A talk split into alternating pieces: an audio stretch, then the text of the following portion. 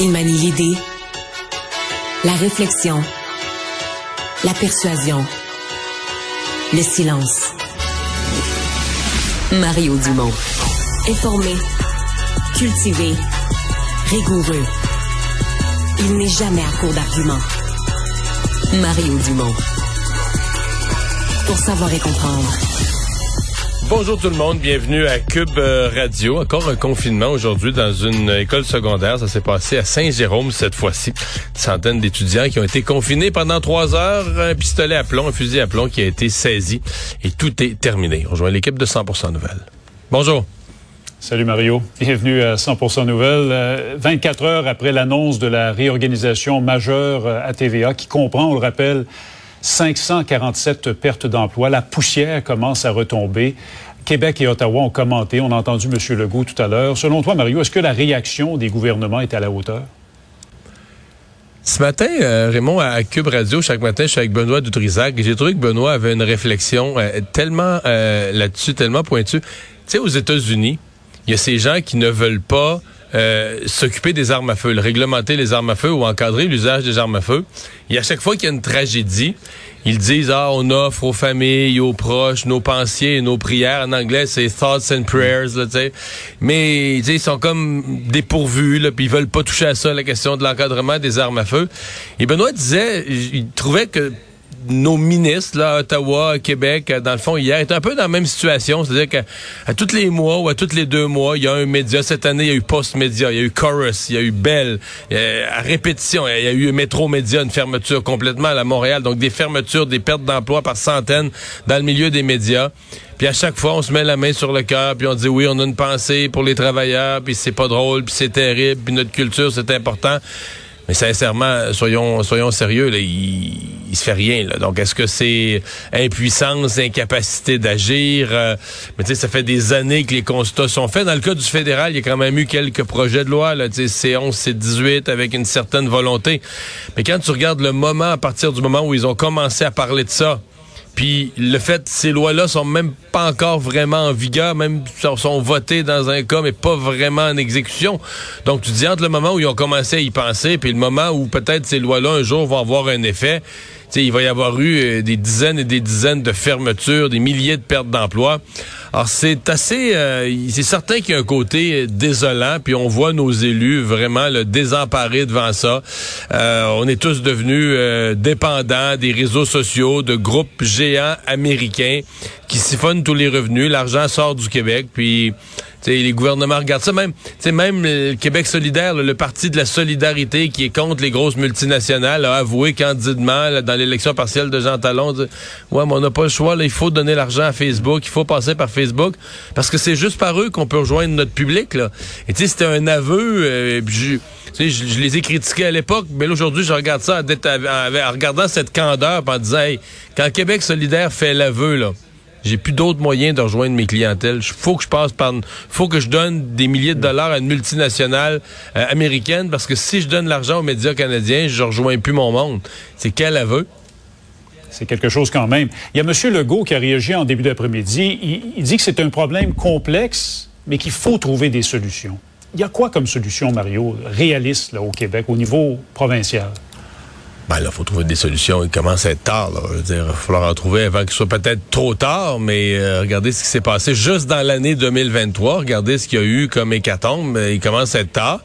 Ben, On vient de voir les chiffres. Oui, ouais, certains, euh, certains disent qu'il faudra un, un, fonds euh, des médias, mais moi, je pense que la première étape, c'est minimalement d'avoir des règles du jeu équitables. Puis là, on, on s'adresse plus au CRTC. C'est sûr, on s'adresse plus au fédéral qu'à Québec, mais on, tu sais, le CRTC qui a même plus vraiment de représentants québécois. Euh, ça fait pitié. Le CRTC qui est en retard sur tout ce qui se joue, qui continue à imposer. Je voyais dans le cas, je relisais aujourd'hui en travaillant dans le dossier de la crise des médias, le dossier de Chorus.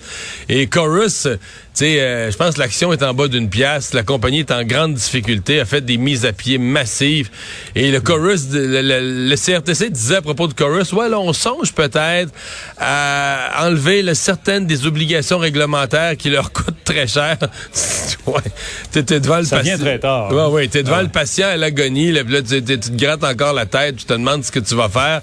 Alors que t'imposes toutes ces réglementations très contraignantes aux médias canadiens. Quand Netflix débarque au Canada, tu y imposes rien, aucune obligation de participer, aucun fonds de production local, euh, aucune obligation de rien, de faire... D'ailleurs, tout ce que Mélanie Joly avait mis comme objectif à Netflix, de production canadienne, ils ont fait un film, là, puis après ça, ben, il y a quelques humoristes qui réussissent à passer leur matériel. Mais Netflix fait absolument rien euh, ici. Donc, c'est un échec pour la politique culturelle canadienne. C'est échec avec un grand E. Puis tu sais, bon, est-ce que c'est le, le, CRTC, le gouvernement, qui doit porter le bonnet, le d'âne? C'est un peu, un peu tous, là, tu. En tout cas, tout le monde aujourd'hui affirme vouloir trouver des solutions. Reste à voir, Mario, si ce sera le, cas véritablement cette fois-ci. On parlait de la grève générale illimitée à la Fédération euh, autonome de l'enseignement qui doit être déclenchée à compter du 23 novembre. Là, après la pandémie, c'est une autre année scolaire, Mario, qui pourrait être perturbée au Québec? Moi, Raymond, je trouve que là, la FAE, nous arrive euh, pas mal vite avec ça. Euh... D'abord, moi, je m'étais fait une idée.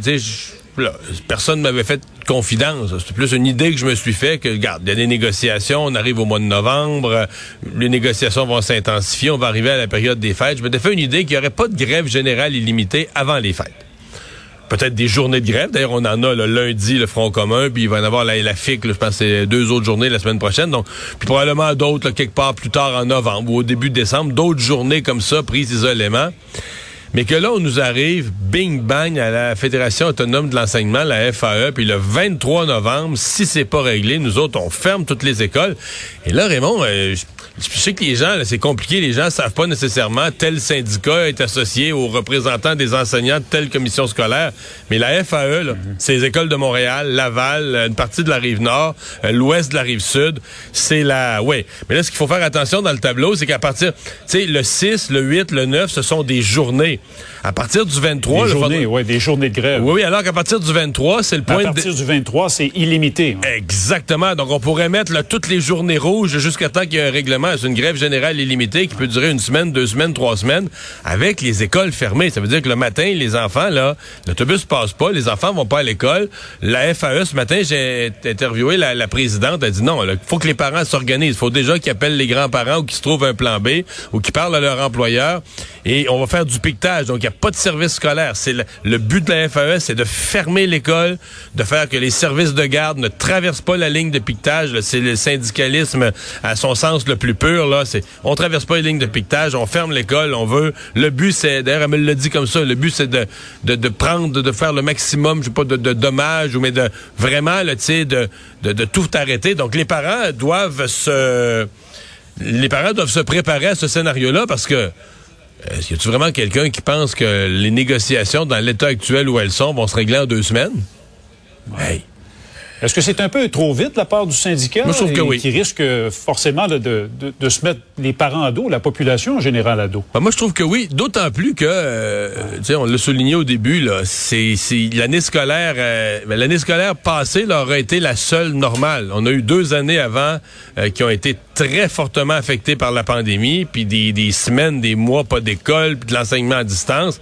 Et là, on a eu une année semi-normale, mais disons au moins en termes de présence en classe normale. Puis là, tout de suite, on revient à une année perturbée par les grèves où on pourrait encore avoir des semaines et des semaines pas d'école. Je sais pas comment ça va être accueilli, mais je pense que les euh, parents vont commencer à être euh, tannés un peu, même en respectant les demandes syndicales puis la volonté des enseignants d'obtenir une bonne convention pour les trois prochaines années. Je suis pas certain que ça va être si bien accueilli là, comme moyen de pression. Alors, c'est à suivre. Un mot en terminant sur la bande de Gaza. Il y a encore des évacuations vers l'Égypte aujourd'hui. Un autre groupe de détenteurs de passeports étrangers a pu quitter Mario, mais toujours pas de Canadiens. Euh, Yves-François Blanchet, le chef du Bloc québécois, disait hier, c'est la preuve comme quoi le Canada pèse pas très lourd dans la balance. Le hmm. Canada est ignoré. Qu'est-ce que tu en penses? Ben, je, pense qu'on commence à le sentir que le Canada pèse pas énormément lourd dans la balance. J'ai entendu, je pense, c'est juste avant dîner, le ministre Bill Blair a laissé entendre qu'il y avait quand même de l'espoir que dans les prochains jours, des Canadiens pourraient quitter. C'est une bonne nouvelle en soi qu'on commence à avoir minimalement ce point de passage fonctionnel euh, pour que des blessés puissent aller se faire soigner à l'extérieur, euh, que des étrangers puissent quitter, que des vivres puissent entrer aussi ou que des les éléments nécessaires, là, disons, un réapprovisionnement minimalement humanitaire de ces populations-là soit possible. Ça, il faut quand même le voir comme une bonne nouvelle parce que pendant les premiers jours de la guerre, il y avait rien de ça qui était euh, possible. Mais c'est pas, il y, a rien de, de, bon augure dans ce conflit-là présentement, parce que je sais pas si, euh, t'as entendu le Hezbollah commence à parler d'une guerre totale, de, de, de, provoquer un embrasement à toute la région. Donc c'est une, euh, disons que c'est une situation très tendue là-bas. Ça ne s'améliore pas effectivement. Mario, merci beaucoup. Bonne fin de semaine. Au revoir. 15h